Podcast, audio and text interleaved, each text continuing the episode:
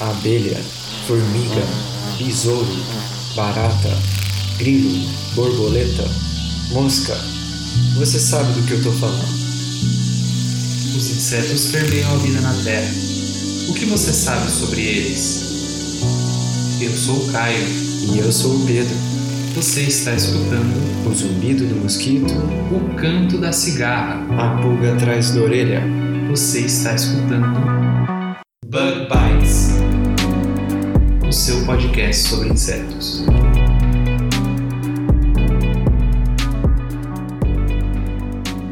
Estamos começando mais um Bug Bites. falando diretamente da toca do Besouro Studios. E se você aí está escutando a gente pela primeira vez, nós estamos em todas as redes sociais: no Facebook, no Instagram, no YouTube, no LinkedIn e também no Twitter. Dá para você escutar o Bug Bites até mesmo pelo Spotify. Não se esquece de seguir a gente lá, hein? É só procurar por Bug Bites Podcast. E é sempre bom lembrar, né, que quem quiser aprender a escutar o Bug Bites pelo celular, que é de graça, o Caio fez um vídeo com o passo a passo e é muito fácil. O vídeo está disponível no nosso canal do YouTube, basta acessar pelo link bit.ly barra tudo junto. Pedro, que assunto que você trouxe essa semana pra gente conversar, hein? Então, Caio, essa semana a gente vai conversar sobre as estruturas colossais que são feitas por insetos. Mas antes do episódio, eu acredito que a produção deixou uns recadinhos, né? É sim, Pedro, ela deixou sim. O primeiro recado que ela deixou é referente à campanha do Novembro Azul. E essa semana a gente vai falar das últimas duas medidas que o homem deve ter o ano todo, não apenas em novembro, né?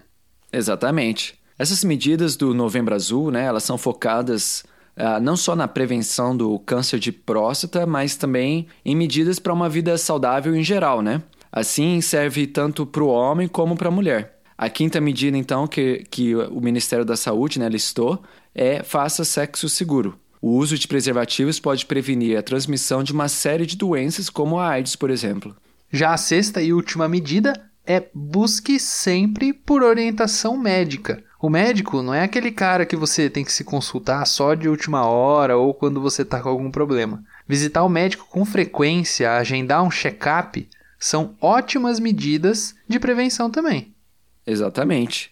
Então, para quem quiser conferir essas medidas que foi desenvolvido pelo Ministério da Saúde para a campanha do Novembro Azul, a gente vai deixar o link no nosso website. Por último, a gente gostaria muito de agradecer a alguns ouvintes que estão indicando Bug Bites, inclusive em outros podcasts. A equipe Bug Bites agradece muito ao nosso amigo Matheus Detone, que já participou aqui do, do Bug Bites. Ele indicou a gente lá no Ultra Geek. A gente também quer agradecer ao nosso amigo e padrinho Paulo Ozaki, do Agro Resenha, que participou do Jabacast e indicou Bug Bites por lá também. E finalmente a gente quer agradecer ao nosso ouvinte Philip Schuster, ou Schuster. O Felipe pode corrigir a nossa pronúncia depois. Mas ele fez uma propaganda internacional pra gente. Ele enviou um e-mail lá pro podcast Arthropod, que a gente também escuta e é muito legal, só que ele é em inglês, né? Mas a gente recomenda quem quiser escutar. E o Felipe falou do nosso podcast para eles. Nosso muito obrigado ao Matheus, ao Paulo e ao Felipe e claro, né, todo mundo que vem aí indicando Bug Bites nas redes sociais, o pessoal que compartilha os nossos posts. O apoio e a indicação de vocês é muito importante pra gente. É uma ótima maneira de vocês ajudarem, justamente indicando para os seus amigos e para os seus conhecidos. O nosso muito obrigado. É isso aí. E aí, Caio, então vamos pro nosso episódio? Calma aí, Pedro, calma. Antes disso, a gente tem a nossa. A nossa curiosidade da semana. Vamos lá? Vamos lá.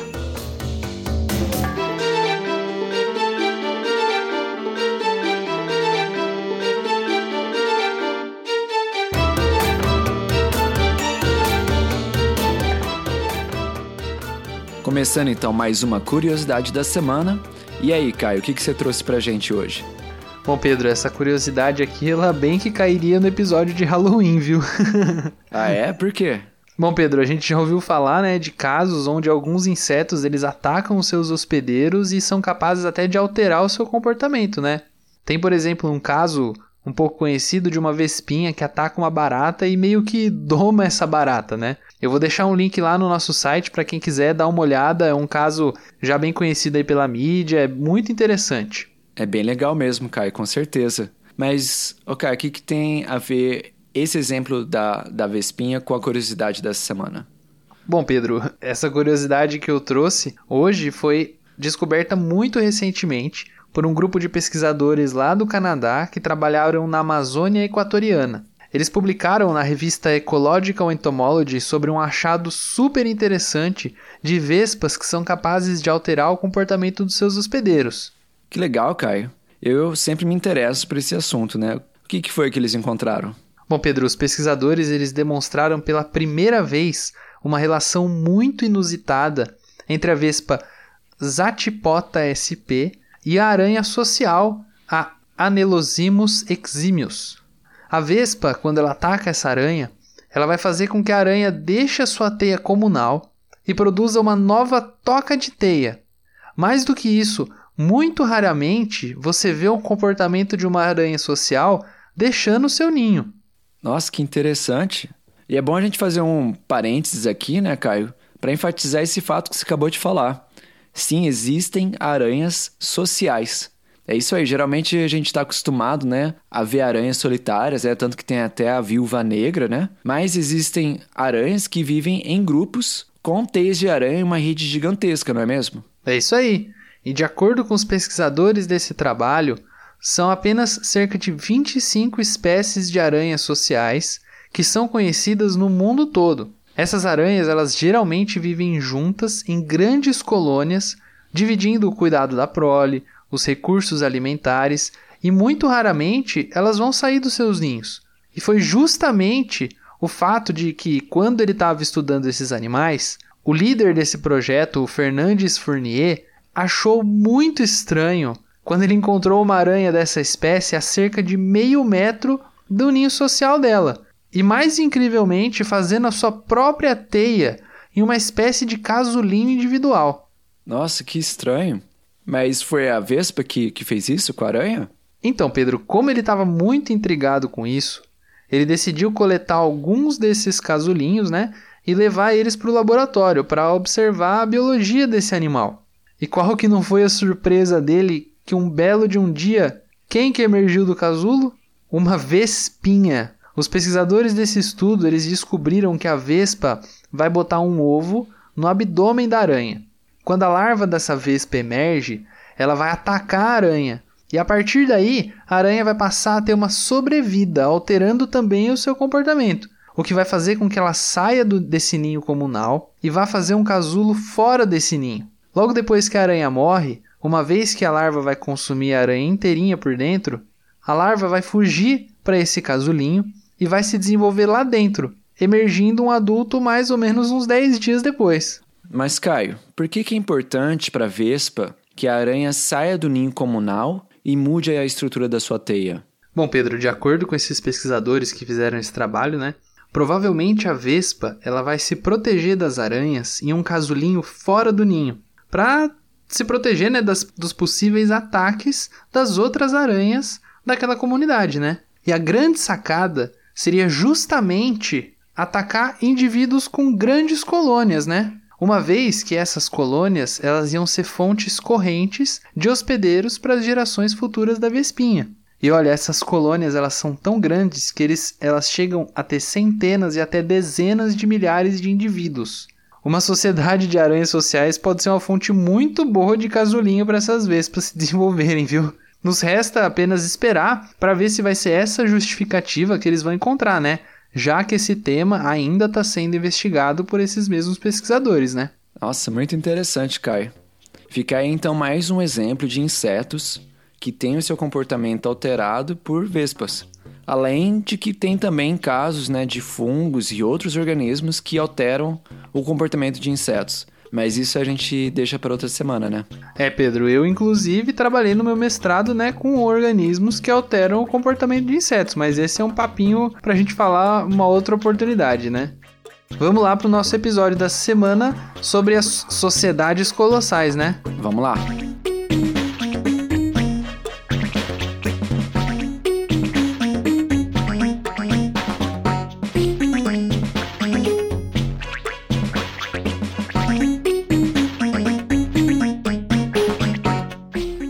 Essa semana passada eu vi uma reportagem sobre um achado muito legal com cupins. Encontraram uma área do tamanho da Grã-Bretanha cheia de estruturas cônicas que foram construídas por cupins. Essas pequenas pirâmides, por assim dizer, podem ser observadas do espaço e pode ser uma das maiores construções feitas por animais. E não é só isso, Caio. Essas estruturas foram estimadas de ter até 4 mil anos de idade. Caramba, Pedro!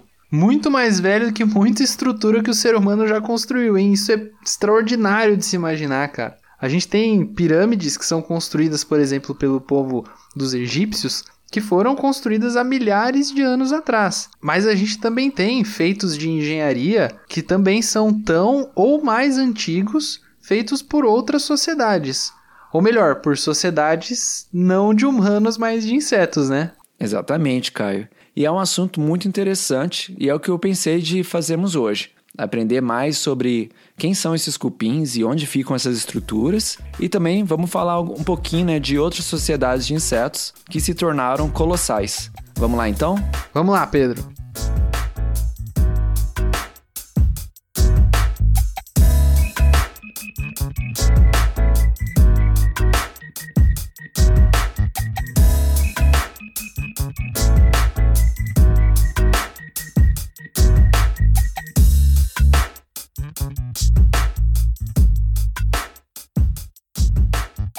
Pois então, Caio, voltando aos cupins. Nós falamos desse caso curioso, né, das estruturas em forma de montes, né, de até 4 metros de altura, que se espalham por uma área do tamanho da Grã-Bretanha. Mas sabe onde fica essa área tão espetacular? No Brasil. É isso mesmo, no Nordeste brasileiro. Em uma formação de cerrado, é onde os pesquisadores estudaram essas estruturas tão fascinantes. É isso aí, Pedro. Os autores desse trabalho especificamente são o Stephen J. Martin, o Roy R. Funk, o Paul R. Hanson e o Eun Hai Yo. Esse estudo ele foi publicado em um periódico científico que é muito respeitado, a revista Current Biology, no dia 18 de novembro de 2018. Então, olha só, hein, ouvinte, notícia fresquinha para você que está escutando Bug Bites em dia. O título do artigo é A Vast 4,000 Year Old Special Pattern of Termite Mounds. O que pode ser traduzido aí, né? Como um vasto padrão espacial de montes de 4 mil anos feitos por cupins. Mas, Pedro, a gente está acostumado a ver cupinzeiros, por exemplo, no pasto, né? Ou nas cidades, mas muito menores. Geralmente, um pasto degradado, né? E tem até uma coisa que o pessoal costuma falar na agronomia, né, que quando você tem um pasto cheio de cupim, muito provavelmente esse pasto não é muito bem manejado, viu? O pessoal tinha uma ideia antigamente, né, de dizer que um pasto com muito cupinzeiro podia ter um solo ácido, só que isso não é bem real a acidez, mas que é um pasto que é um pouco meio mal manejado, é, viu? Porque, porque os cupins podem ser uma praga muito importante. Mas o que eu queria dizer afinal, né? O que, que faz desses cupinzeiros que foram encontrados lá no Nordeste diferentes dos cupinzeiros comuns que a gente encontra, por exemplo, em qualquer lugar aqui em São Paulo? Muito boa pergunta, Caio. O interessante é que esses montes né, de até 4 metros de altura, que foram encontrados lá no Nordeste, eles não são cupinzeiros propriamente dito. Exatamente. Até de uma certa maneira, eles lembram um pouco né, aqueles ninhos de cupins, os cupins magnéticos na Austrália, sabe? Já ouvi falar assim, Pedro. São aqueles cupinzeiros que parecem uma tábua, né? Alguma coisa assim, não é? Isso. Nesse caso da Austrália, né, a gente está falando do cupim Amitermes meridionalis, que eles constroem os seus cupinzeiros né, com esse formato achatado, lembrando uma tábua que se orienta no sentido norte e sul. Por isso que tem o nome né, de cupim magnético ou cupinzeiro magnético. Já no caso do estudo publicado nessa semana passada, né, nós estamos falando da espécie Sintermes gyrus, e essa estrutura em formas de montes ou pirâmides, né, entre aspas, não são cupinzeiros, né? Na verdade, é só um monte de terra que vem da escavação de uma vasta rede de túneis no subsolo. Caraca, Pedro, então além de ter estruturas visíveis do espaço, esses cupins também construíram uma super rede de rodovias subterrâneas. Isso me lembra um pouquinho aquele ninho gigante de formigas cortadeiras que a gente já conversou outro dia, sabe? Que eles despejaram caminhões e caminhões de cimento para fazer aquele molde de todos os túneis do Salveiro. Você até foi lá ver esse ninho em pessoa, não foi não? Ah, sim. É, aí nesse caso a gente está falando de formigas cortadeiras, né? Do gênero Acromyrmex e Ata. Quando, quando eu estava na graduação, eu fui lá no laboratório do professor Luiz Carlos Forte, da Unesp, né? Lá em, lá em Botucatu. E eles estavam estudando né, a arquitetura do ninho de formigas cortadeiras e são ninhos gigantescos. A BBC até veio para Botucatu para filmar o ninho que eles escavaram lá no campus da Unesp. Eu fui lá ver de perto né, esses ninhos e me contaram que tiveram que cercar a área do ninho porque teve caso de vaca caindo dentro do ninho. Porque, porque são bem profundos, né? Uma área bem grande, né? Um buraco no chão. Pode chegar até 8 metros de profundidade. Para quem quiser conferir o documentário da BBC, chama-se Nature's Secret Power e é muito legal. Mas tem também uma reportagem em português sobre essas escavações do ninho com o professor Forte, que foi feita pela TV Cultura. O link vai estar no nosso site. Cara, é incrível, né? Os insetos, eles são verdadeiros arquitetos e engenheiros, né? Eu vi essa reportagem aí da TV Cultura e eu recomendo todo mundo para que tiver a oportunidade de assistir, que é muito legal. E também quem tiver acesso a esse documentário da BBC Nature's Secret Power, também vale muito a pena, é muito legal, muito interessante mesmo.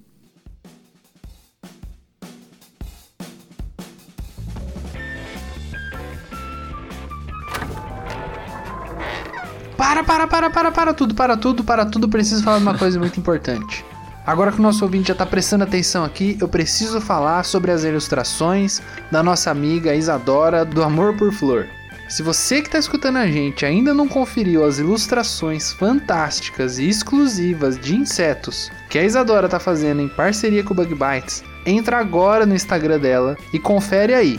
É amorpeflor. A gente vai deixar também o link na descrição do episódio e também no site para você conferir, mas tem que conferir, hein? Lembrando também que nossos ouvintes podem adquirir essas ilustrações em diferentes tamanhos. Tem no tamanho de cartão de presente, tamanho A4, entre muitos outros. São ótimas opções para presentear o seu amigo secreto, a sua namorada, o seu namorado, seu professor de entomologia, a galera do laboratório tem várias opções aí. São cartões muito bonitos e vale a pena lembrar que ao adquirir estes cartões você também apoia o Bug Bites e a Isadora do Amor por Flor, que é uma grande artista. Para adquirir os cartões é só falar direto com ela no perfil do Instagram que ela explica direitinho. É isso aí, Pedro. Eu fiquei sabendo que essas ilustrações, que são na forma de cartão ou outros tamanhos, é só conversar com ela que ela acerta aí pro tamanho que o pessoal quiser. Estão muito baratas, cara. Para você dar de presente, tá um preço muito legal a partir de oito reais. Barato demais. É um trabalho que ela faz manualmente. Ela desenha aqueles desenhos, não são imagens da internet, são desenhos mesmo. E principalmente, né, como ela posta essas ilustrações como carta, o frete vai ser muito mais barato do que se fosse qualquer outro produto também. Eu vou até comprar uns aqui para mim, viu? Para presentear o pessoal aqui da minha casa, um pessoal aí que eu conheço. Mas agora que o nosso ouvinte já ouviu esse recado importante, vamos voltar a falar dos cupins, né? Vamos lá.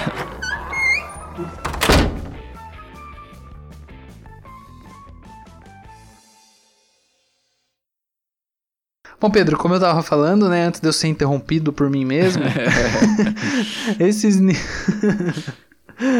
esses ninhos de formiga, que são imensos, como a gente falou já, inclusive eles dizem nesse vídeo que a gente indicou, eles têm apenas uma colônia de formigas, né? Mas e no caso dos cupins lá do Nordeste, aquela rede imensa de túneis subterrâneos e de montes de terra? Eles também são só uma mega colônia de cupins ou são vários cupins, várias colônias diferentes?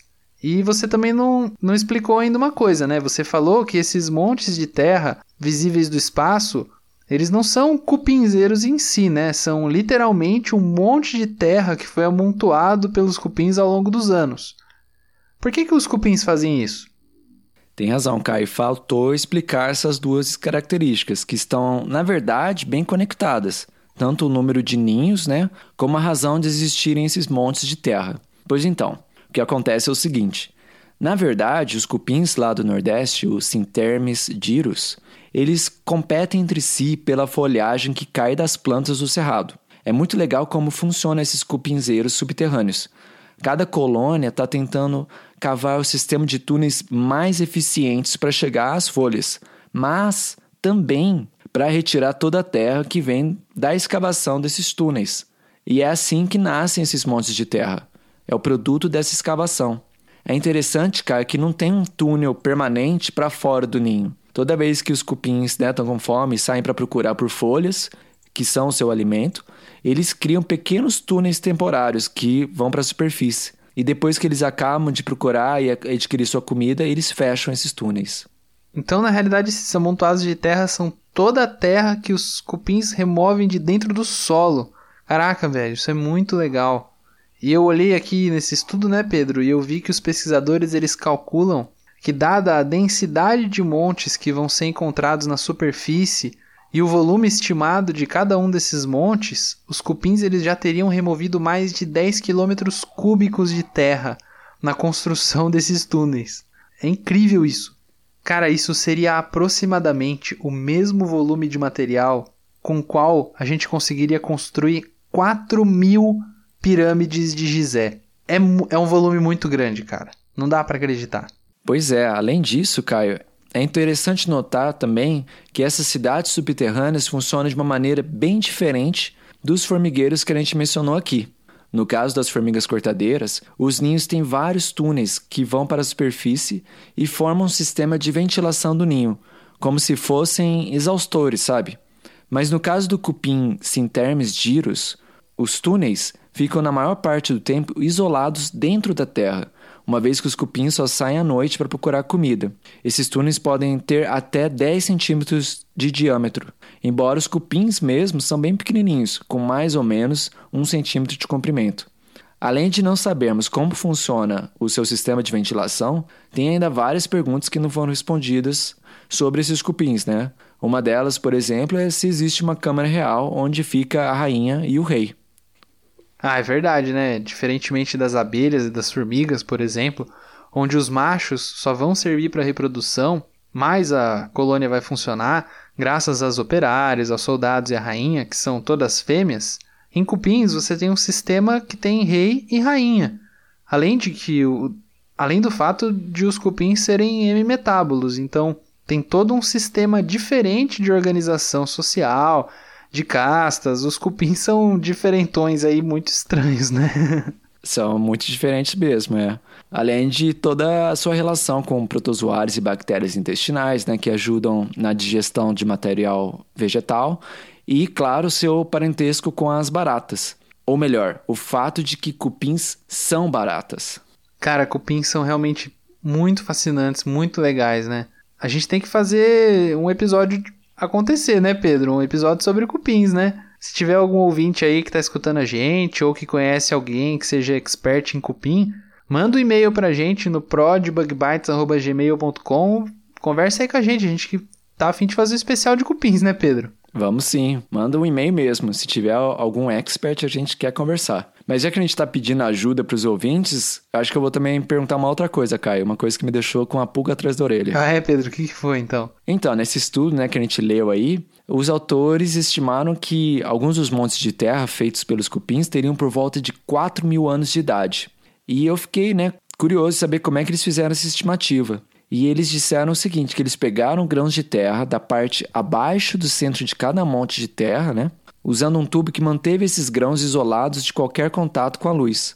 Pelo que eu entendi, os fragmentos de quartzo que estão no solo ficam isolados de luz por todo o tempo que existe essa montanha de terra acima deles, né? Assim, os pesquisadores estimaram o tempo de existência desses montes baseado em quanto tempo que faz que aqueles grãos de quartzo foram expostos à luz pela última vez. Mas eu fiquei pensando, né, que é que a luz faz no cristal de quartzo que permite estimar o tempo que faz desde a última vez que ele foi exposto à luz, né? Será que é algo como a tinta do carro, né, que vai se deteriorando à medida que fica exposto à luz? Olha, Pedro, já faz um tempo já que eu fiz geologia, mas eu acho que eu não aprendi nada disso aí não, viu? Uma excelente pergunta. Será que, que a gente tem algum ouvinte aí que entende de física do solo, ou de geologia, ou de dessa parte toda aí de grãos diferentes aí do solo que pode ajudar a gente a esclarecer essa dúvida? Aí, ouvinte de física ou de geologia, ajuda a gente aí, por favor. Manda um e-mail pra gente e explica como é que isso daí funciona. Seria interessante, seria uma, coisa, uma curiosidade boa de se saber. Mas acho que a gente já pode fechar aqui nosso episódio sobre as construções fantásticas de colônias de insetos sociais. E eu quero adicionar mais uma coisa aqui, Caio, que a gente falou, né, de colônias colossais no sentido da arquitetura, né? Mas também tem todas aquelas mega colônias, né, que a gente encontra, por exemplo, de formiga argentina, né, que tem ali em Portugal, na Espanha, na Califórnia, são espécies exóticas, né, e que seus ninhos se expandem por milhares de quilômetros. Mas aí esse assunto fica para outro episódio, mas não deixa de ser muito interessante. Sem dúvida, né, Pedro? E é interessante você ter falado isso também, porque veja só, né? Elas são conhecidas como formigas argentinas e elas ocorrem em outros continentes, não na Argentina, dessa maneira que você falou, né? Mostrando também a importância dos insetos exóticos, né? Que exótico quer dizer que ele não é nativo daquela região, exótico é o contrário de nativo, né? E é claro, né? Lembrando também que nesse esse caso do cupim, ele pode representar uma das maiores construções já feitas por uma sociedade não humana. Está bem aqui no nosso país, no coração do Brasil, lá no Cerrado da Bahia, né? É isso aí. Eu acho que no futuro vai, eu acho que no futuro inclusive vai ter outras coisas na Bahia, viu, Pedro? Ó, ó, spoiler. Spoiler alert. Agora o ouvinte vai ficar com uma pulga atrás da orelha. Ah, por enquanto sim. Mas para quem quiser saber mais sobre esses cupins e sobre as formigas cortadeiras, vamos deixar no nosso post os links para o estudo, né, que a gente reportou aqui, um artigo da UOL que tem um vídeo bem legal mostrando essas construções de uma vista aérea, além de todos os outros links que citamos aqui. Nos vemos na semana que vem então, Caio? Isso aí, Pedro. A gente se vê semana que vem. E não esqueça, ouvinte, de consultar lá no nosso site que a gente vai deixar todos os links com todos esses vídeos, todos esses textos para vocês darem uma olhada. Um abraço e até semana que vem. Tchau! Um abraço para os ouvintes. Tchau!